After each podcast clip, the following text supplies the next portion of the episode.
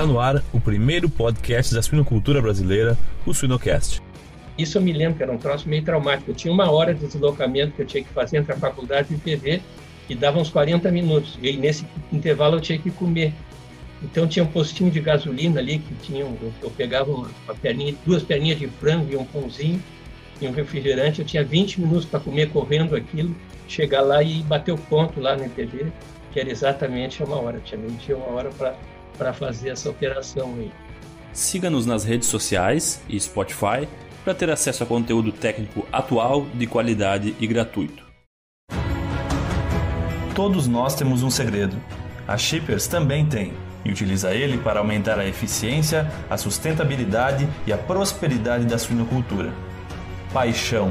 Esse é o segredo da Shippers.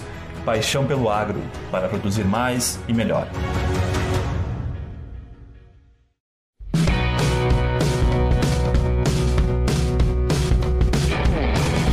Pessoal, eu me chamo Jamil Facim e o Suinocast só é possível através do apoio de empresas inovadoras e que apoiam a educação continuada na suinocultura. MSD Saúde Animal, EveryPig, Fibro, Ouro Fino, Seva e MS Shippers Paixão pelo Agro.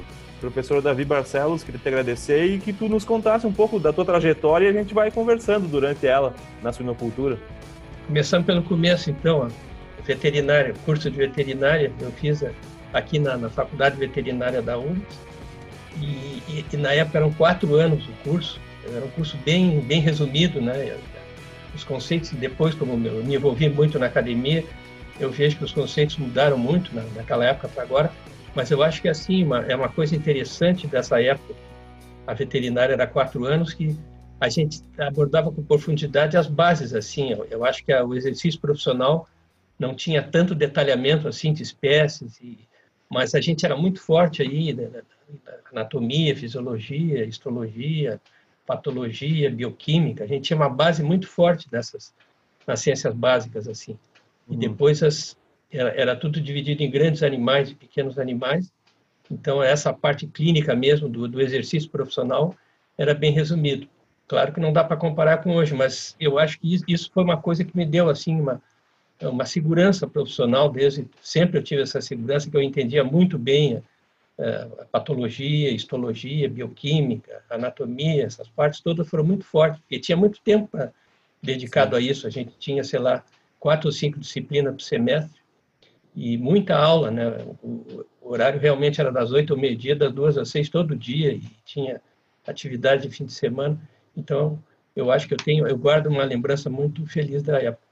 E a outra coisa interessante da época que eu fiz é que foi a primeira turma da URGS aqui, né, que teve mais de uma aluna mulher. Olha então, a primeira turma que teve três alunas foi a minha. Anteriormente, a maioria das turmas não tinha nenhuma mulher, e sendo que há dois anos antes da minha turma, que foi a turma que começou em 67, teve uma mulher, e a minha teve três. Então, foi uma coisa assim extraordinária. A gente via aquelas mulheres como uma, uma grande novidade na, na, medicina veterinária. Tu vê que hoje Sim. já mudou bastante, né? Para tu ver, né, professor? Na, na, minha turma, quando eu entrei, uh, nós era entrava 40 e nós éramos em nove homens, 31 mulheres. Olha a diferença. Viva as mulheres, né? exatamente, estão, exatamente. Aí, braço a braço. Hoje não tem. Graças a Deus que é assim, né? Coisa Sim. boa. E na suinocultura cada vez mais, né, professor? Acho que é e isso até é um tema que às vezes a gente conversa, a gente conversou com a Diane também, não faz muito tempo, sobre, sobre as mulheres na suinocultura, que é uma realidade cada vez uh, mais presente e super positivo, né? Porque não, não tem o porquê a gente considerar, e, e, e, às vezes é meio que um tabu nós na área do agronegócio, na produção animal, ser um pouco de que, ah, tem que ser um homem e tal, isso é uma coisa muito antiquada já, né, professor? É, yeah. E eu acho que isso aí veio para ficar e, e, daqui a um pouco nem vai mais se discutir isso, porque Exatamente. é uma realidade tão forte que isso aí hoje é, ainda nós estamos na fase de discutir e também também outros gêneros, né? Eu acho que isso aí tudo mais cinco anos, graças a Deus, vai ser tudo Sim. bem aceito, ou, bem normalizado. Acho que aceito já está aceito, né? Agora, mas normalizar aí para ninguém mais ter nenhuma, né? nenhum questionamento. Sim. Enfim, bom. A, a, Continuando então aí a, a coisa, né, que em relação especificamente a suíno, por que, que eu fui acabar trabalhando com suíno? Especificamente com o suíno, eu, eu tive aula com uma pessoa que tu conhecesse, o professor Nikolaevski, uhum. que na época tinha acabado de fazer o mestrado dele na agronomia e estava dando aula assim como professor. Ele era um estava em treinamento ainda como professor.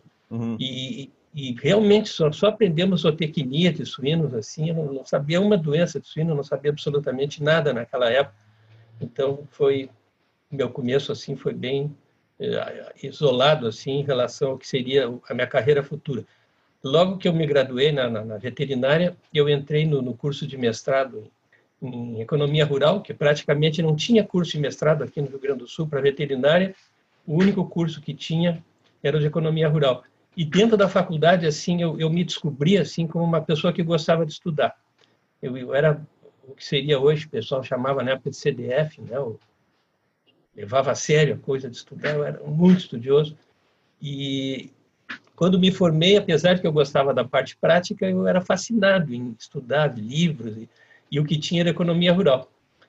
E, e, ao mesmo tempo tinha um sonho que eu tinha era de trabalhar no, no IPVDF na época que era um laboratório de diagnóstico porque na faculdade, durante os três anos da faculdade, eu fui estagiário, eu sou bolsista do CNPq, do professor Cláudio Siqueira, que era da bioquímica.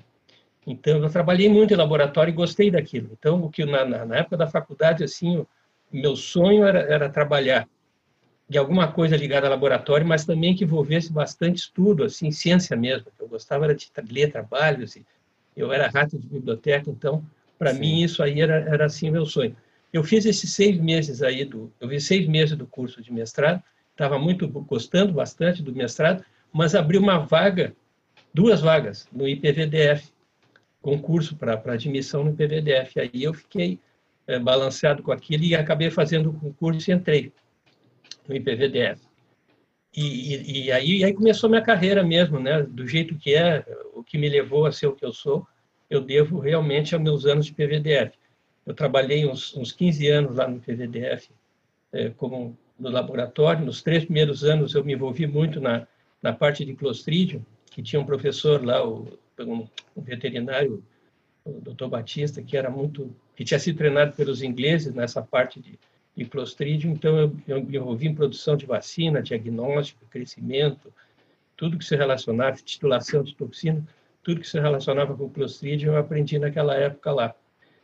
E aí, um dos veterinários que trabalhava com suínos no IPV, que era o Dr. William Vart, eh, ele estava na fase de aposentadoria. E no último ano dele lá, ele me convidou para ajudar ele a fazer vacina cristal violeta de peste suína clássica, que na época era feita no IPV, que era um processo bem cruento, que envolvia a inoculação de animais e depois tinha o abatedouro no IPV, se, se retirava o, o sangue dos animais, se, se colocava um anticoagulante, e aquele sangue acrescentado de cristal violeta era vacina. E essa vacina foi tão eficiente que praticamente erradicou a doença naquele estado. Assim como a vacina viva hoje e as vacinas inativadas aí também são, a vacina com a cepachina são extremamente eficientes. Mas essa vacina cristal violeta também era eficiente na época e depois trocou por um, uma maneira mais racional. Uhum. E eu acabei, então, me envolvendo muito também com o Dr. Uh, Vart, na parte de, de, de, suínos lá do IPV. E quando ele se aposentou, o diretor do IPV me ofereceu a, a chefia do laboratório. Bah. Então, a partir daí, eu fiquei é, responsável pelo laboratório de suíno. Quando eu entrei nesse laboratório, tinha é, 60 e poucas fichas de diagnóstico de um ano no IPV, e eu me lembro bem que era assim, ó, tinha três diagnósticos. Era é, intoxicação alimentar, era peste suína clássica e desconhecido. Eram três diagnósticos que tinha né, nesses três anos. Aí, por sorte, dentro do IPV tinha um livro que seria hoje, a, a, vamos dizer assim, a, o anterior, né, o, o, embrião do livro esse do, de Disease of Swine, que era Dune na época. E aí a primeira coisa que eu me lembro que eu fiz, não tinha computador na época, eu peguei uma máquina, uma máquina essa de, de escrever e digitei a lista das doenças e fiz um pequeno resuminho, assim, de umas cinco, seis é, linhas do que, que era cada doença. E fui indo assim, e eu acabei publicando mais ou menos uns 70 trabalhos de descrição de doenças nesses anos de IPV, o primeiro diagnóstico de doença do edema, o primeiro diagnóstico de gracerela, o primeiro diagnóstico de APP, o primeiro diagnóstico de, de isso, daquilo e daquilo. E eu ia fazendo isso aí como uma, como uma forma de prestação de serviço e pesquisa. Sim. E, e, e, durante esse tempo aí eu fui muito demandado e visitar granja já, né, para ver os problemas. E, e, o IPV nessa isso era extraordinário que disponibilizava o carro. Eu tinha até um chofer para ir comigo. Olha então só. eu ia, era um fusquinha, né? A gente pegava esse carro e ia nas granjas para para acompanhar os casos clínicos. E aí foi o segundo ponto aí de, eu acho que assim de eh, de definição da minha vida que eu vi que eu gostava de entrar em granja e ver os problemas e, e fazer necrópsia isso aí, para mim, foi um, um ponto determinante, né? Eu, eu me lançar nessa, nessa aventura aí de diagnosticar doença. Eu publiquei muita coisa, era um trabalho bem simples. Tinha uma revista chamada Boletim do IPVDF, que era uma, uma publicação indexada na época, né? E eu publicava a maioria dos trabalhos, já publiquei alguma coisa internacional nessa época, no Veterinário Record, me lembro, no British Veterinary Journal também eu publiquei uma coisinha. Mas era assim, era, era, era brincadeira, era, era descrever as doenças, os primeiros primeiros registros das doenças aqui no estado. Sim. Então essa foi assim, os meus 10, 12 primeiros anos foram assim. Mas nesse inteirinho aí teve uma, um outro evento aí que foi marcante na minha vida, que foi uma visita de dois veterinários ingleses, um veterinário e um técnico de laboratório, que eles vieram pelo British Council para dar um apoio ao diagnóstico do IPVDF, que tinha um convênio do, do IPV com o British Council e vieram esses dois veterinários, o veterinário e o técnico de laboratório. E esse técnico de laboratório me resolveu me adotar e, e queria que porque queria que eu aprendesse inglês, porque não falava nada de português, então ele ficava horas sentado comigo lá. Ele, ele foi colocado no meu laboratório, me, me, me forçando a falar inglês e, e me ensinando inglês. E foi ótimo isso aí, porque nesses dois anos que eles ficaram no IPV, eu acabei aprendendo bastante, né? E, e me tornei praticamente fluente em inglês. E, no, e, e, cinco anos depois de eu estar no IPV, eles foram embora e, e dentro desse pacote do, do, convênio tinha vaga para dois veterinários irem fazer mestrado na Inglaterra. E aí eu aproveitei essa oportunidade e fui é, indicado para fazer meu curso de mestrado lá. E aí que eu legal. fiz, em 75 a 77, eu fiz o curso de mestrado na London School of Hygiene em microbiologia, que era o que eu fazia na época, né? O uhum. diagnóstico era a maioria bacteriológica. Virologia era, na época que eu, que eu comecei, era praticamente ovo e alguma coisa de cultivo celular, não tinha nada dessa virologia genética moderna, que hoje realmente revolucionou. Era tudo muito simples, né? A bacteriologia realmente estava mais desenvolvida na época. Então, eu tive uma experiência muito boa lá na Inglaterra. Eu trabalhei com Escherichia coli e Yersinia enterocolítica, né, duas bactérias, e acabei com, voltei com o curso de mestrado. Essa foi então assim o início da minha carreira. E depois vamos passar depois quando não sei se tu quer perguntar alguma coisa, só eu não, é, professor, eu, eu, eu, eu, naquela hora que tu falou de que tu estudava muito a questão das ciências mais básicas, né, bioquímica, uh, passava mais horas. Tu acha que isso mudou um pouco? Porque hoje, às, vezes, a gente uh, vê o patologista, o sanitarista de suínos, às vezes, muito mais focado em estudar os antibióticos do que talvez estudar o, o, precursor da doença. Claro, fatores de risco, óbvio, manejo, mas entender um pouco ah, os efeitos que, que aquela bactéria, aquelas toxinas que a bactéria produz.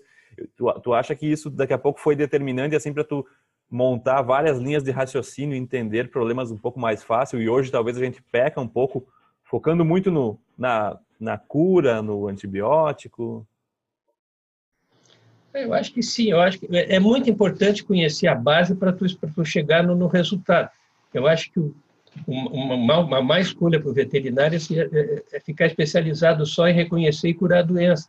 Eu acho que ele tem que entender o que é a doença, e, e, e, não tem como sair, né? Eu, neuroticamente, tu tem assistido algumas apresentações minhas recentes aí, neuroticamente eu tenho tentado, assim, impor para todo mundo e colocar a importância dessas interações aí com manejo, ambiente, nutrição, é, toda essa a, a biossegurança, todas essas interações aí como determinante da doença. Não adianta procurar entender a sua doença.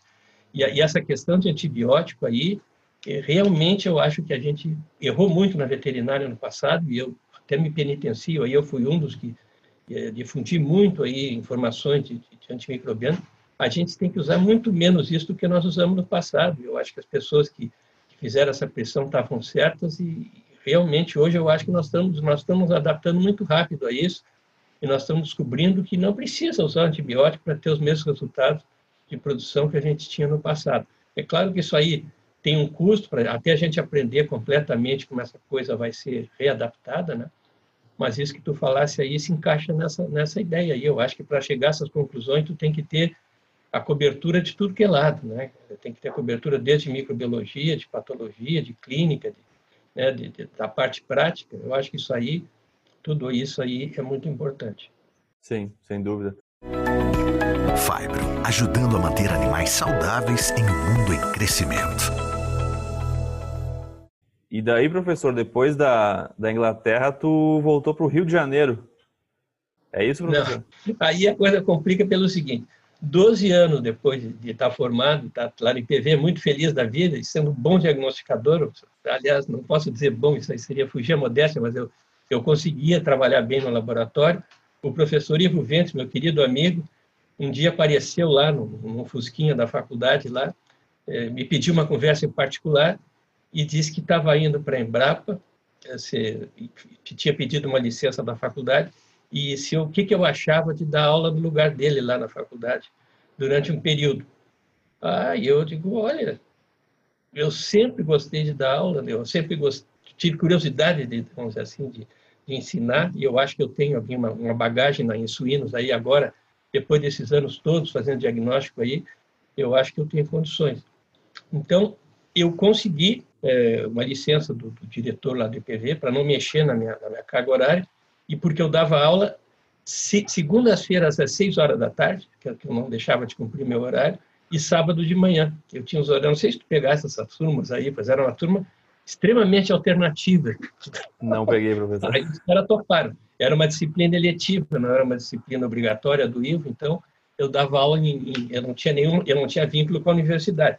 E desses dois anos, até um dia que o diretor da faculdade me pegou ali no corredor e disse assim, mas tu tá dando aula, né? Eu, sim. Mas como tu está dando aula? Tu não é professor aqui da URGS? Eu digo, não, eu sou convidado do professor Ivo. Eu disse, não, para dar aula aqui tu tem que ter vínculo. Aí eu fui ver o que, que eu podia fazer e eu descobri que eu podia ter 20 horas no IPV, reduzir, claro, carga horária e salário, e ter um salário muito baixo da, da universidade, que era o salário de 20 horas, que realmente era um salário ridículo. Mas eu, eu saí perdendo dinheiro, mas eu digo, bom, mas pelo menos eu vou fazer uma coisa que eu gosto, né? Eu também não tinha tanta necessidade assim na época. Eu acabei, então, ficando com 20 horas no IPV e 20 horas na universidade, que era uma coisa legal. Então, uhum. eu ia de manhã, passava a manhã na faculdade, e eu tinha, isso eu me lembro, que era um troço meio traumático. Eu tinha uma hora de deslocamento que eu tinha que fazer entre a faculdade e o IPV, que dava uns 40 minutos. E nesse intervalo eu tinha que comer. Então tinha um postinho de gasolina ali que tinha, eu, eu pegava uma, uma perninha, duas perninhas de frango e um pãozinho e um refrigerante. Eu tinha 20 minutos para comer correndo aquilo, chegar lá e bater o ponto lá no IPV, que era exatamente uma hora. Eu tinha meio dia, uma hora para fazer essa operação aí. E eu consegui levar isso aí durante um tempo aí eh, eu me aposentei no IPV e aí eu fiquei na, na dedicação exclusiva, na, entrei em 40 horas para a faculdade. Quando, quando tu conheceu o professor Ivo, professor Davi? Na época que eu comecei, que nós começamos, Jamil, era assim, tinha cinco veterinários que trabalhavam em suíno no Brasil. Era, eu não lembro todo mundo, todo mundo, mas era o Werner Mike, era eu, o Gilberto, o Moacir ali da, da Xurs, era o Ivo, era o Yuri Sobestiansky, e tinha mais um ou dois aí, o Ronaldo Reis, era, era pouquíssima gente, entendeu? Então, uhum. eu e o Ivo, assim, éramos locais aqui de Porto Alegre, mas não tinha dez nomes aí isso no Cultura no Brasil. Eu até perdoo se alguém vê isso aí, eu estou esquecendo o nome, já é, é fruto da idade mesmo. Mas era pouquíssima gente que, que trabalhava nessa época em Suíça.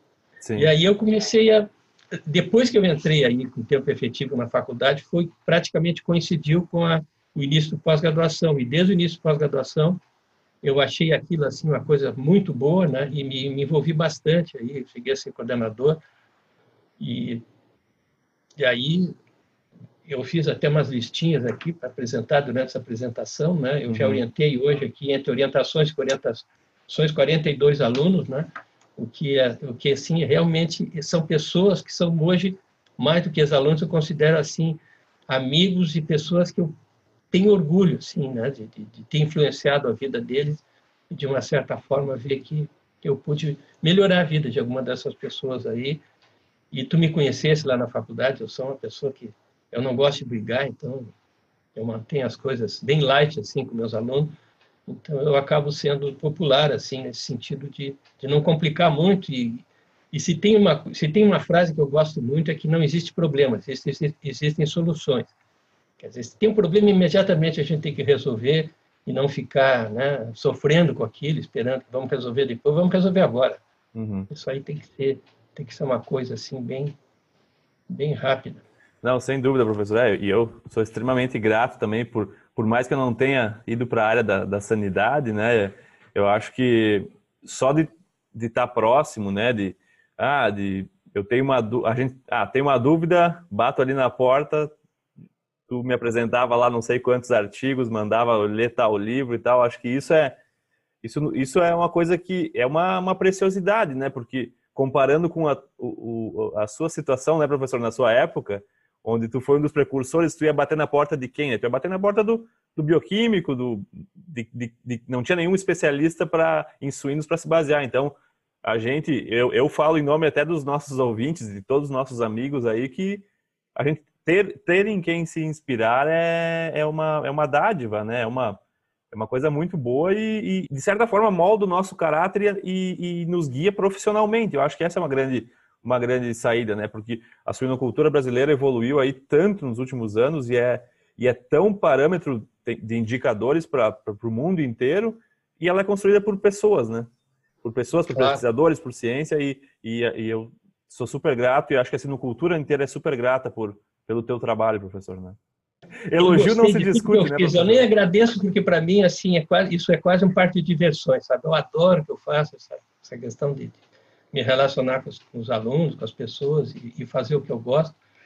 E, agora eu gostaria de colocar mais um capítulo aqui que eu acho Sem que assim, é uma outra pessoa que até agora eu não falei ainda, que foi assim um, um divisor de águas na minha carreira, que foi o professor Yuri Sobestiansky, que ele passou anos trabalhando lá na Embrapa e um dia o Yuri entrou em contato comigo com um projeto de um livro aí, que seria o de doença do suíno, né? Ele já tinha um livro de manejo dentro da Embrapa, mas ele ele já tinha brigado com muita gente lá para fazer esse livro, aí ele resolveu, não sei por cargas d'água, ele me conhecia, nós já tínhamos publicado um trabalho em conjunto, aí quando ele voltou da Alemanha, ele me passou um texto aí sobre o papel do médico veterinário na suinocultura, eu ajeitei com o que eu achei que, que dava para colocar, e nós acabamos publicando isso.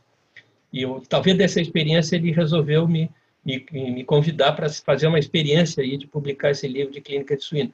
E era um negócio assim que realmente era folclórico, porque ele me mandava um texto é, escrito à mão, não era nem datilografado, eu, eu corrigia em cima do que estava escrito à mão, mandava para ele, ele gostava mais de escrever que eu, ele passava limpo aquilo ali e já colocava as novas ideias dele, me mandava de novo e a coisa ia indo e os capítulos foram... Aí surgiu a, a, uma, uma secretária lá, em, sei lá, na época ele estava na Embrapa, uma secretária que era um pouco mais eh, amiga dele, que batia a máquina para nós, vinha para mim, o texto datilografado, eu corrigia a mão, e assim ainda até que os capítulos estavam mais ou menos uh, aceitáveis, né, que era, era o texto, e, e ficou, aquela, ficou aquela papelada pronta. E aí o Yuri foi fazer um, um, um pós-doutorado na Alemanha e me mandou, me mandou o que estava mais ou menos pronto e disse, agora tu te vira para publicar. E aquilo ficou em cima da minha mesa ali, não teve muita, né? É, não teve muito andamento. Até um dia que chegou lá na faculdade, o Roberto Preto, que na época era, era presidente da XURS aqui em, em, Estrela, e trabalhava num laboratório de acidificantes, não me lembro desse, bom, não me lembro o nome do laboratório. Ele viu aquela, aquele bolo ali, eu expliquei o que, que era, e ele disse, bah, nós podemos publicar isso aí pela BCS, a gente tem condições de arrumar aí, né? O Axur não é a BCS. Uhum, uhum. Na Axur nós temos bastante contato, eu posso tentar conseguir o patrocínio nos três ou quatro laboratórios para publicar. E aí foi essa grande surpresa que eu fiz para o Yuri. Aí eu, eu, eu, eu, na época, eu tinha uma... A minha primeira mestranda estava comigo lá na, na faculdade, a Ana Lúcia Stepan, e aí tinha surgido o computador, tinha surgido o WordStar, aquelas primeiras versões, assim, aquilo levava um tempão para gravar naqueles esquetes, levava horas para gravar aquilo, mas de qualquer forma dava para corrigir o texto, era uma coisa revolucionária Sim. conseguir corrigir um texto no computador. Então a Ana Lúcia, que eu agradeço, tomara que ela assista isso aí, ela foi uma pessoa importantíssima na, nessa evolução desse livro na primeira edição, ela digitou tudo para mim e eu sentava ali, na, catando milho ali e, e, e, ajeitando, assim, dando a última corrigida, a edição final, eu fiz usando esse, esse editor de texto, que era uma coisa da idade da pedra, assim, era um negócio super primário. Mas, pelo menos, o livro ficou decente, assim, ficou bem formatado, porque já foi bem corrigido, Sim. em função de que já tinha computador na época. Então, essa foi a primeira edição do, do, do Doença do Suíno. Então, eu coloco o Yuri, assim, como uma figura seminal, uma figura extremamente importante na minha carreira, porque o Yuri tinha uma fome assim de, de redigir livros que era uma coisa assim, eu não sei se, se tem paralelo no Brasil de alguém que tenha tanta vontade, tanto empenho em, em produzir livros assim no Brasil. E eu acabei sendo o grande parceiro do Yuri ali, nesses livros todos, eu coloquei aqui, né? Incrivelmente, foram 18 livros que nós publicamos em conjunto, né? É, em todos os aspectos, desde farmácia até as, tem cinco edições do Clínica de Suínos, tem, tem livro de antibiótico, tem livro disso, livro daquilo. Então, foram no total 18 livros que foram feitos nessa parceria. Em algum momento, eu acabei sendo o primeiro autor de alguns livros desses aí, porque eram mais da minha, da minha área de atuação. Então, ele Sim. acabou sendo o meu, meu, meu apoio em alguns livros, mas a maioria, assim, 70%, foram livros do Yuri. E também a, o Yuri tinha o apoio da, da, da Ana Sobestians, que é a esposa dele, uhum. que era muito boa em português e muito boa em formatação. Ela também cuidava com muito carinho aí da, da, da colocação das figuras nos livros e, e editar os livros para ficarem de uma forma bonita. Então, eu tenho muito orgulho dessa, dessa produção aí. O Yuri eh, eh, faleceu recentemente, eu, eu tive a alegria né, e, a, e, a, honra de estar presente até no, no, na cerimônia lá da, da, da, espalhamento da cinza dele. Então, para mim, assim, o Yuri foi uma figura realmente muito importante na minha carreira. Sem dúvida, professor. É, eu, eu, eu, eu pude acompanhar, ver o Yuri em alguns congressos e, eu, e a gente via que ali tinha tu e ele junto ali, tinha uma, uma, bagagem e a gente é super grato, porque imagina, né, professor, 18 livros, 18 livros e, e, e atualizações. E, e, a minha, eu tenho uma pergunta que eu acho que uh, fica claro, mas para ti e para ele. Mas quando vocês, quando ele começou a te mandar os papéis escritos à mão, era por correio, né? Correio? Não sim, era e-mail, né? né? Era uma coisa de louco aquilo, era impressionante. Para cada, cada semana chegavam três ou quatro capítulos, entendeu? Era um fluxo contínuo de coisa. Que fantástico. E no meio dessa minha correria toda, aí na hora ali, em algum momento eu conseguia sentar e fazer isso aí. E era puxado, papai. Era um negócio em busca de novas oportunidades no mercado da suinocultura, acesse swinehunters.com.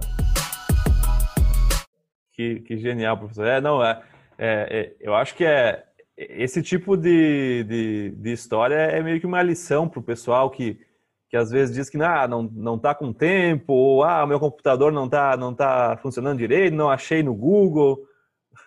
A gente tem exemplos aí como esse de que o problema não é tempo, é prioridade, é sentar a bunda na cadeira, buscar, ir atrás. Como tu falou, né? não existem problemas, existem soluções, né? A gente focar mais na solução do que no problema. Eu acho que é, é, é um legado assim que tu e o Yuri também uh, deixaram para para hoje na sanidade de suínos a gente tem aí o, o livro Doenças dos Suínos como uma bíblia de doenças e que sem dúvida, eu, eu, eu, eu acho que eu, eu, duvido o veterinário de suínos que nunca, que nunca precisou consultar esse livro, particularmente Doenças de Suínos, né, professor? É, e vai, vai aí uma notícia para os nossos fiéis fãs do livro Doença do Suíno. O livro agora está com a, com a edição, o, com, a, com, a, com, o passamento do Yuri aí, com consenso aí dos, dos outros coautores.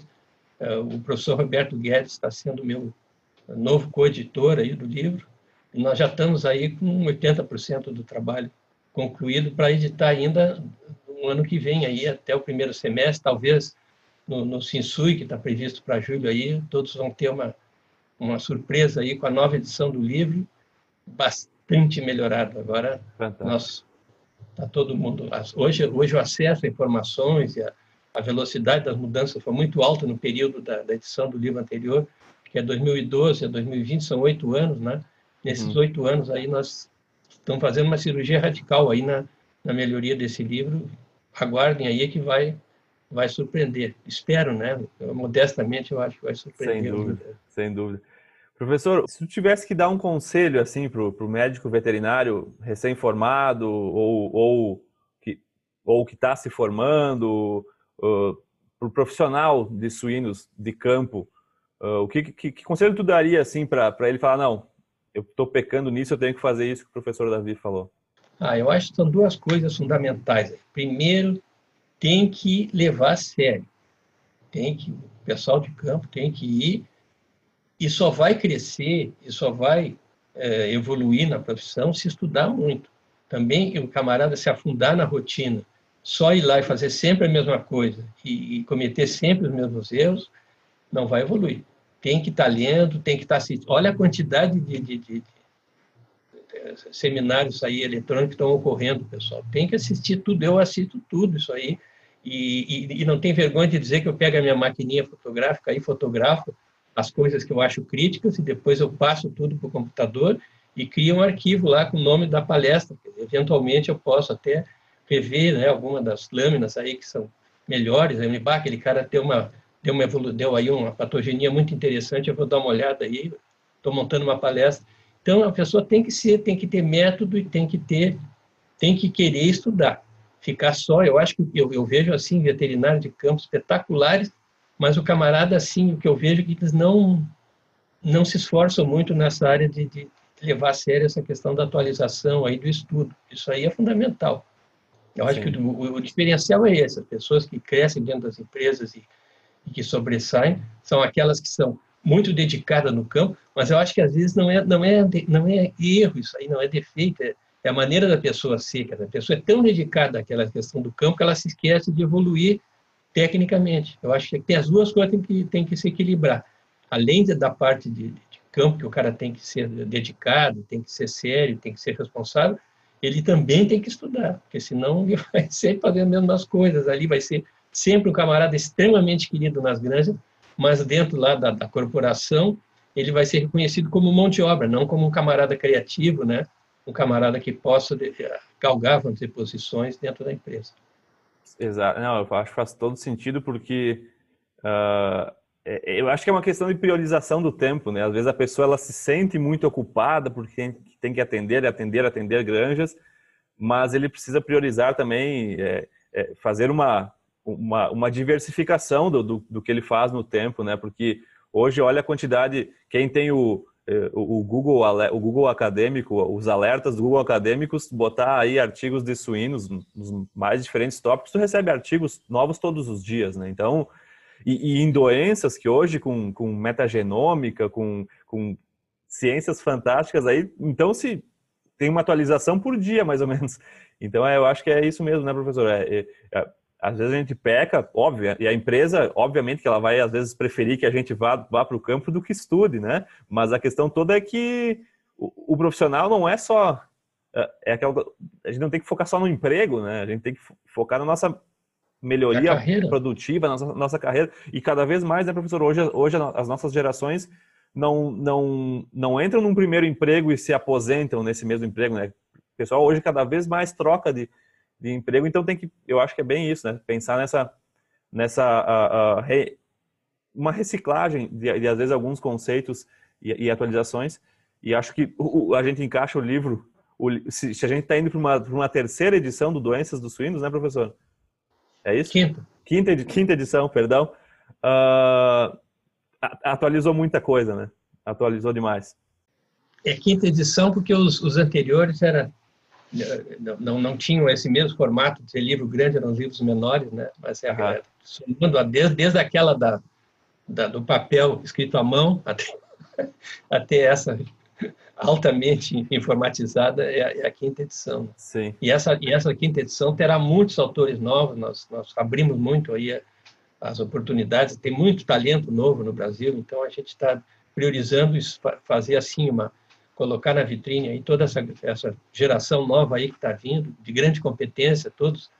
E hoje esses cursos de doutorado mestrado aí são extraordinários por colocar, né, de uma maneira muito rápida. Um ano, camarada, dois anos de mestrado ou quatro de doutorado, certamente o camarada sobe dois ou três degraus aí intelectualmente, né, em especialização.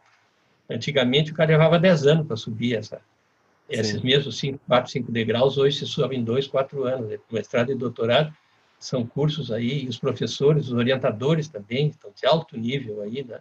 A gente tem grandes técnicos hoje nessas novas gerações aí no Brasil.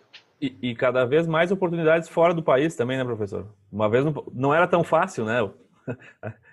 Era complicado. E os brasileiros brilham no exterior, né? Isso é uma coisa que eu tenho orgulho de ver aí, a quantidade de todos os nossos aí, tu, tu acompanhasse isso, os da URGS lá que foram fazer, tu, tu e outros, né? Vocês vão para o exterior e fazem sucesso. Né?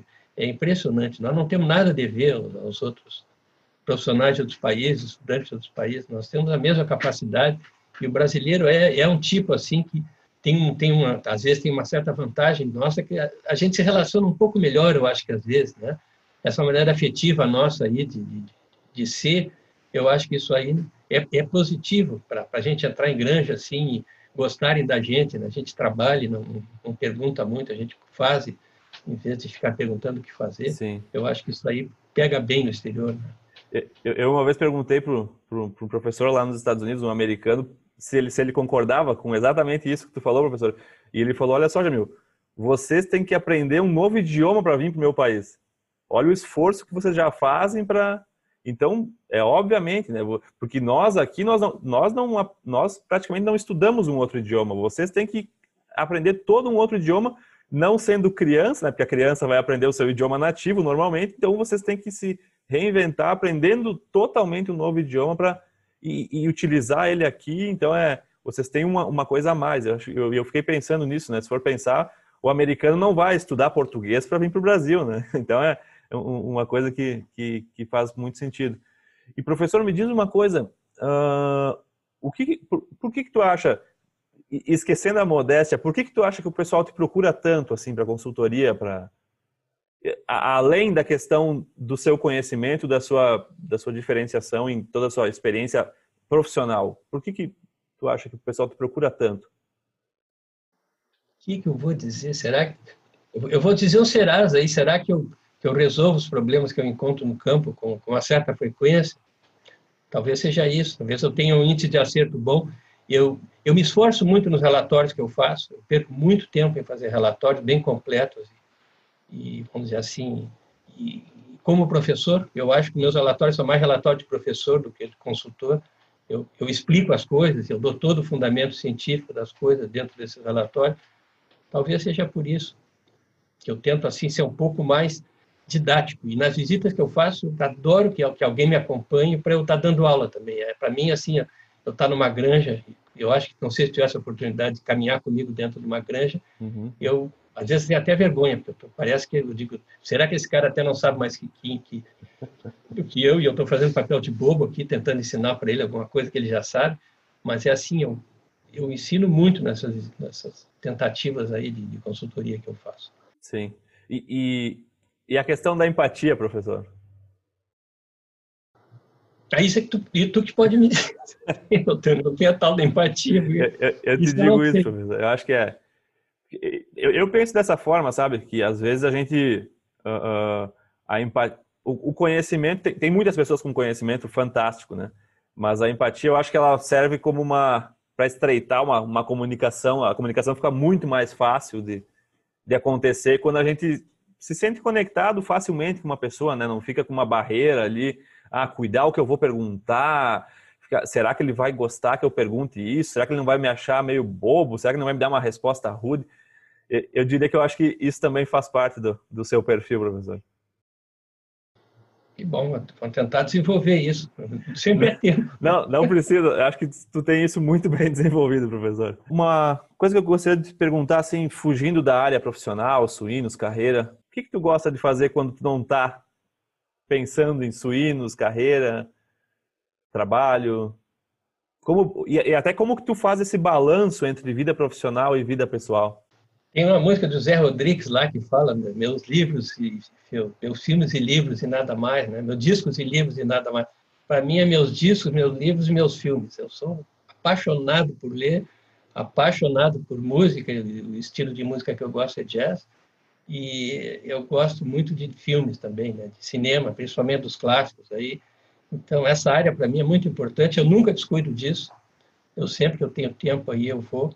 Eu eu, aí nesses últimos anos agora que vamos dizer assim que eu já estou numa fase da vida que eu, eu, já tenho condições de fazer isso pelo menos uma vez por ano eu viajo para o exterior de férias para especificamente assistir shows de jazz em, em clubes aí do, do, exterior então assim eu, eu, tento não ser só um bom profissional vamos dizer assim ter uma renda razoável mas eu tento jogar uma parte dessa renda aí para fazer isso aí e é claro que tem a questão da família também eu sou eu eu, eu sou pai, eu sou avô, né? Hoje eu tenho dois netos aí, eu tenho uma relação excelente aí com a minha nora e com, com meus netos. Nós temos uma, uma, ele tem uma casa na praia aí que eu, eu vivo indo para lá no fim de semana. Então também eu tento equilibrar essa parte. Eu acho que a gente ser um bom profissional também, a gente tem que ter uma vida familiar assim equilibrada, né? E, e eu tenho uma companheira também aí muito querida, a Laura. Então eu acho que eu tô eu tô numa fase muito boa da minha vida assim que tá tudo tá tudo em equilíbrio. Eu acho que isso é importante também a gente não pode ficar só no frustrado num lado e bem do outro eu acho que tem que tentar manter assim as coisas meio em equilíbrio. Genial professor. Não sem dúvida sem dúvida. É, eu acho que é.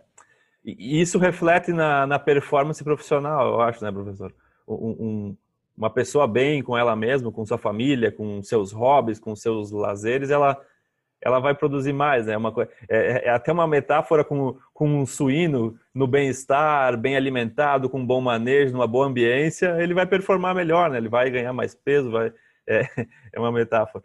E, professor, me corrija se eu estiver errado. Eu me lembro que quando eu entrei na faculdade e, e comentava, ah, professor Davi Barcelos, professor Davi Barcelos, ele adora jazz, ele tem uma coleção fantástica de jazz.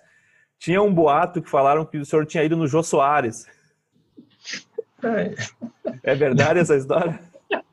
Vamos esclarecer finalmente essa história. Chegou a hora. É, assim, o que houve é que a, a, revista Veja fez uma reportagem sobre a minha coleção. Qual foi o Jô Soares? Quem foi no Jô Soares foi o Flaurinho Miglavaca.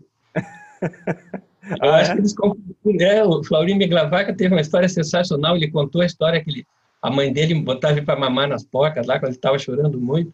Então isso aí criou assim uma comoção nacional essa história.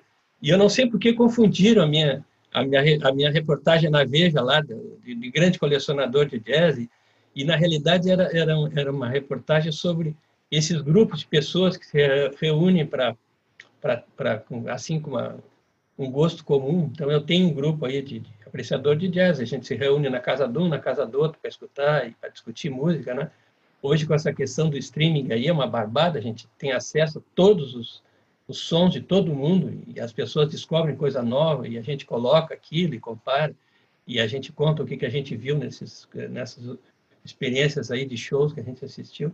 Então, muito divertido. Então, isso, em cima disso, eles fizeram essa reportagem aí da Veja, né? E, e, virou, e virou esse folclore aí que eu, eu já desmenti várias vezes, eu não mantenho isso. Não existe. E tu tem a revista guardada, professor, a edição? Eita, tá por aí, em algum lugar tá, ah. tá, tá num bolo de revista ali. Sim, genial, genial. Já pensou estar no top 1% da suinocultura? Acesse academiasuina.com.br e invista no seu conhecimento. Professor, a gente conversava aqui nos bastidores né, sobre essa dificuldade da, durante a pandemia, né, por a questão do grupo de risco, de idade. Se o senhor fosse vacinado amanhã, o que, que tu faria depois de amanhã, professor? Ah, depois de amanhã eu esperava mais 14 dias, tomava a segunda dose, mais 14 dias. Eu sou um cientista, né? não ia me arriscar antes de ter certeza. E talvez eu ainda titulasse anticorpo por ELISA. Antes certeza. de sair. Antes de sair. Não, eu vou fazer tudo certinho. Né? Mas e aí o senhor estava protegido, professor? O que, que ah, quer fazer depois? retornar minhas atividades. Eu tenho algumas atividades. Depois que eu me aposentei, agora eu, eu me recredenciei no pós-graduação. Eu tenho atualmente quatro orientados de doutorado e um de, e um de mestrado, então eu estou bem ativo ainda, né? E tem as minhas consultorias aí que eu tenho que prestar, e por enquanto estou tendo a compreensão dessas consultorias aí, eu estou mantendo através da, da, de reuniões aí por videoconferência e prestação de treinamento para o pessoal, mas eu, eu devo retornar à atividade de campo até uma idade que eu não me senti mais confortável aí, que eu resolvi descansar, mas ainda tá, eu acho que vai mais, mais uns anos, ainda eu tenho condições. Eu estou fisicamente muito bem, né? apesar de que eu nunca pratiquei nenhum esporte assim seriamente, né? mas eu, eu faço ginástica, eu acho que eu estou bem. Dá para levar mais uns anos. Certamente, professor, certamente. E a gente é a gente é super grato por e, e tomara que, que dê para levar para vários anos aí, porque a gente sempre vai vai estar tá contatando, te contatando para aprender cada vez mais. Professor, e o, o, me conta uma coisa, eu lembro que nas suas apresentações tu, tu usa uma foto lá do, do Madec, lá no Estádio Olímpico. Essa tua relação com o Grêmio, que é tão. Para nós, para nós ela é mais próxima, né? Por eu também ser gremista, mas às vezes tu vai apresentar uma palestra assim, ah, lá em São Paulo, para outras pessoas, como é, como é que é essa tua relação? Assim, queria que tu falasse um pouco da tua relação com o teu time de futebol. É, eu, eu sou vítima, ou vítima, ou, vamos dizer assim, é, beneficiado, né, por ter uma família fanática. Né? Meu pai era uma coisa assim que chegava a ser doentio, a relação dele com o Grêmio. Ele era conselheiro e, e tinha cadeira cativa, ia tudo que é jogo e nos levava. Então eu fui criado dentro do, desse espírito do gremismo aí, mas eu não sou fanático, eu tenho pavor de discussão de futebol assim com e de desmoralizar o adversário, esse tipo de coisa faz completamente o oposto do que eu do, do que eu imagino que seja saudável em futebol. Eu me divirto muito ouvindo futebol, eu, mas eu, eu, eu escuto o jogo do Grêmio, assim, eu não fico, não sou daqueles que fica secando o adversário, né, fazendo. Eu sou, eu, eu interessa mais o meu time ali. Eu vejo assim, é um, é um prazer muito grande. Isso aí, todo mundo que gosta de é fanático por alguma coisa sabe como é bom essa sensação de ouvir no rádio quando o time está bem. Quando está mal a gente assume que está difícil, mas quando está bem é, é uma endorfina, né? É uma endorfina. Uhum de graça e gostosa, né? Sim. Eu, eu me lembro, professor, que uma vez, eu, eu acho que eu estava na graduação, e daí a gente estava organizando aí um, um grupinho para ir num jogo do Grêmio, e, gente, e alguém falou, professor, vamos conosco? Era na época do Olímpico ainda. E daí tu falou, não, não, eu comprei uma televisão nova, gigante lá em casa, por que, que eu vou ir até o estádio? É, agora eu tenho feito isso. Agora eu, eu vejo os, os pay-per-view esse aí. É, é um espetáculo, né? É, é mais confortável. É mais Depois de uma certa idade, eu acho que sentar naquele né, no negócio de, de concreto ali, né, podendo estar lá numa boa, num sofá, né, bem acomodado, com os pés para cima. Mas é a mesma coisa, né? Hoje em dia, assistir de casa. Mas Sim. foi muito bom naquela época. A gente tinha aquela sensação, por exemplo, um jogo de noite, isso eu sempre me lembro. Entrar assim, a primeira visão que a gente tem daquele campo verde, todo iluminado, assim, é um negócio que é impressionante. Só quem, só quem faz isso vê, né? É, é uma maravilha. Mas nada de fanatismo sabe? Eu, eu, é, eu acho que é. E a gente já faz um link dessa questão do fanatismo com o equilíbrio, né? Porque às vezes a gente vê pessoas aí brigando, até com amigos, né? Por, por futebol, política e coisas que a, a relação pessoal não, não, não, não vale, não vale a gente despender tempo em discussões que não, não faz sentido nenhum uh, o, o, ah, o meu time ser melhor que o meu, o meu partido ser melhor que o seu, isso não, não, não cabe discussão. Eu acho que isso está muito nesse equilíbrio também uh, entre trabalho, uh, vida, equilíbrio emocional, né? Acho que diz muito da, da pessoa isso. Professor, uma última. Qual característica dos, dos, dos teus alunos que tu já orientou ou que tu esteve mais próximo, que tu vê a característica em comum que eles têm que fez fez eles, eles terem mais sucesso nas carreiras das pessoas que tu orientou? Eu acho assim, o comprometimento com o curso é muito importante. A pessoa, isso aí eu acho que é assim, isso parte do zero. Eu já tive alunos que foram mal, inclusive uns que foram desligados. Isso aí a gente tem uma, tem uma dentro da universidade a gente tem uma obrigação, tem, o curso é muito sério. Então eu já tive dois alunos desligados, quer dizer, eu não, não tenho 100% de sucesso com todos os esforços que eu possa ter feito, eu tive que é, não brigar, mas chegar para um aluno, olhar no olho, no olho e dizer, olha, não deu. Então, esse é o limite. O camarada não pode ultrapassar esse limite. Eu acho que 40%, 50% são bons alunos, mas eu vejo que assim são pessoas que faltam o que eu vou dizer agora, que eu acho que é o, que é o diferencial. Eu acho que o diferencial é assim, é, é, é a criatividade. É o camarada que consegue é, criar em cima daquilo. E a segunda coisa é gostar do que está fazendo.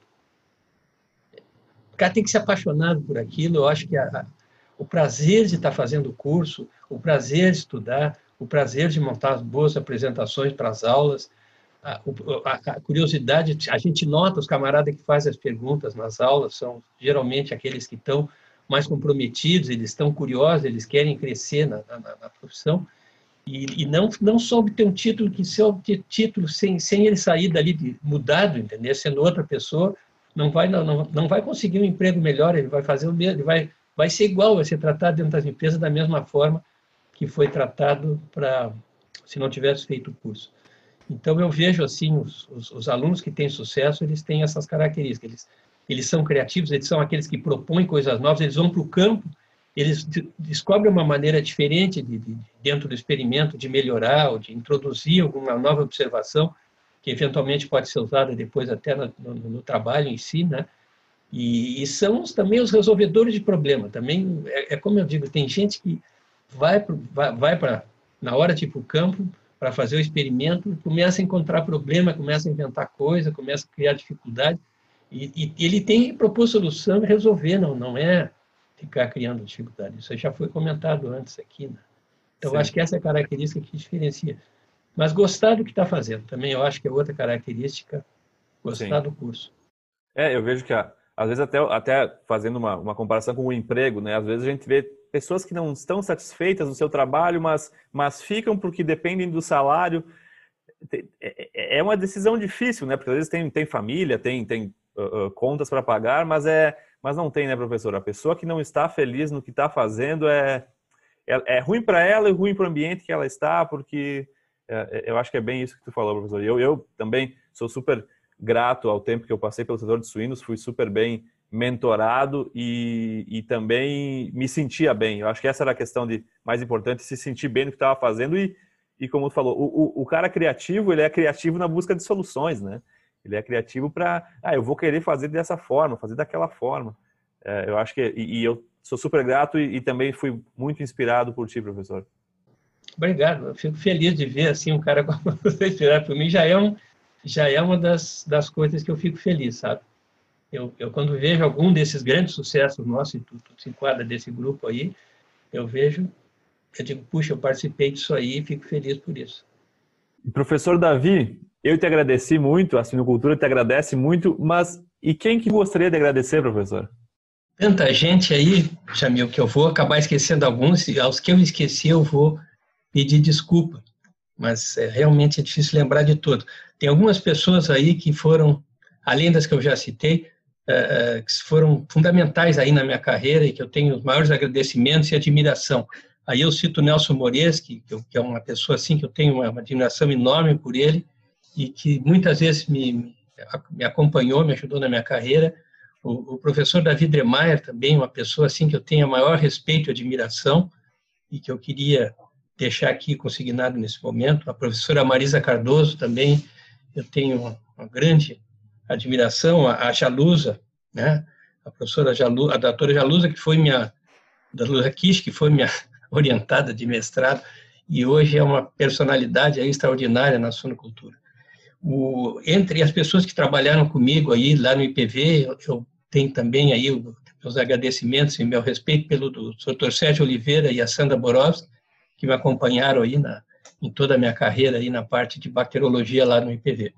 E presentemente aí o meu grupo aí, eu tenho maior orgulho, maior alegria e satisfação de trabalhar com eles, o Fernando Bortoloso, uma pessoa assim que eu tenho uma admiração infindável por ele. Fernando é a pessoa mais organizada e, talvez a pessoa mais competente que eu conheço. O, o Rafael Huguin e a, a Ana Paula Melage, que são do grupo Suínos, aí também são pessoas queridíssimas aí, e que mantém uma harmonia total comigo na, na, dentro da, do nosso trabalho no setor de suíno. E, e, finalmente, eu queria agradecer a Karine Takeuchi, que é minha, atualmente é minha aluna de pós-doc, que tem sido aí uma sombra minha, aí, sombra no bom sentido, ela que está cobrindo os espaços aí que eu não estou podendo ocupar na, durante essa, essa pandemia, e a Karine tem me ajudado demais aí, tem sido o meu braço direito. Então, Assim, eu peço escusa a todos os outros, Flaurinho e todos os outros grandes da sunocultura que eu não citei aqui, mas é impossível, pessoal. Né? Todos vocês são queridos e moram no meu coração aí.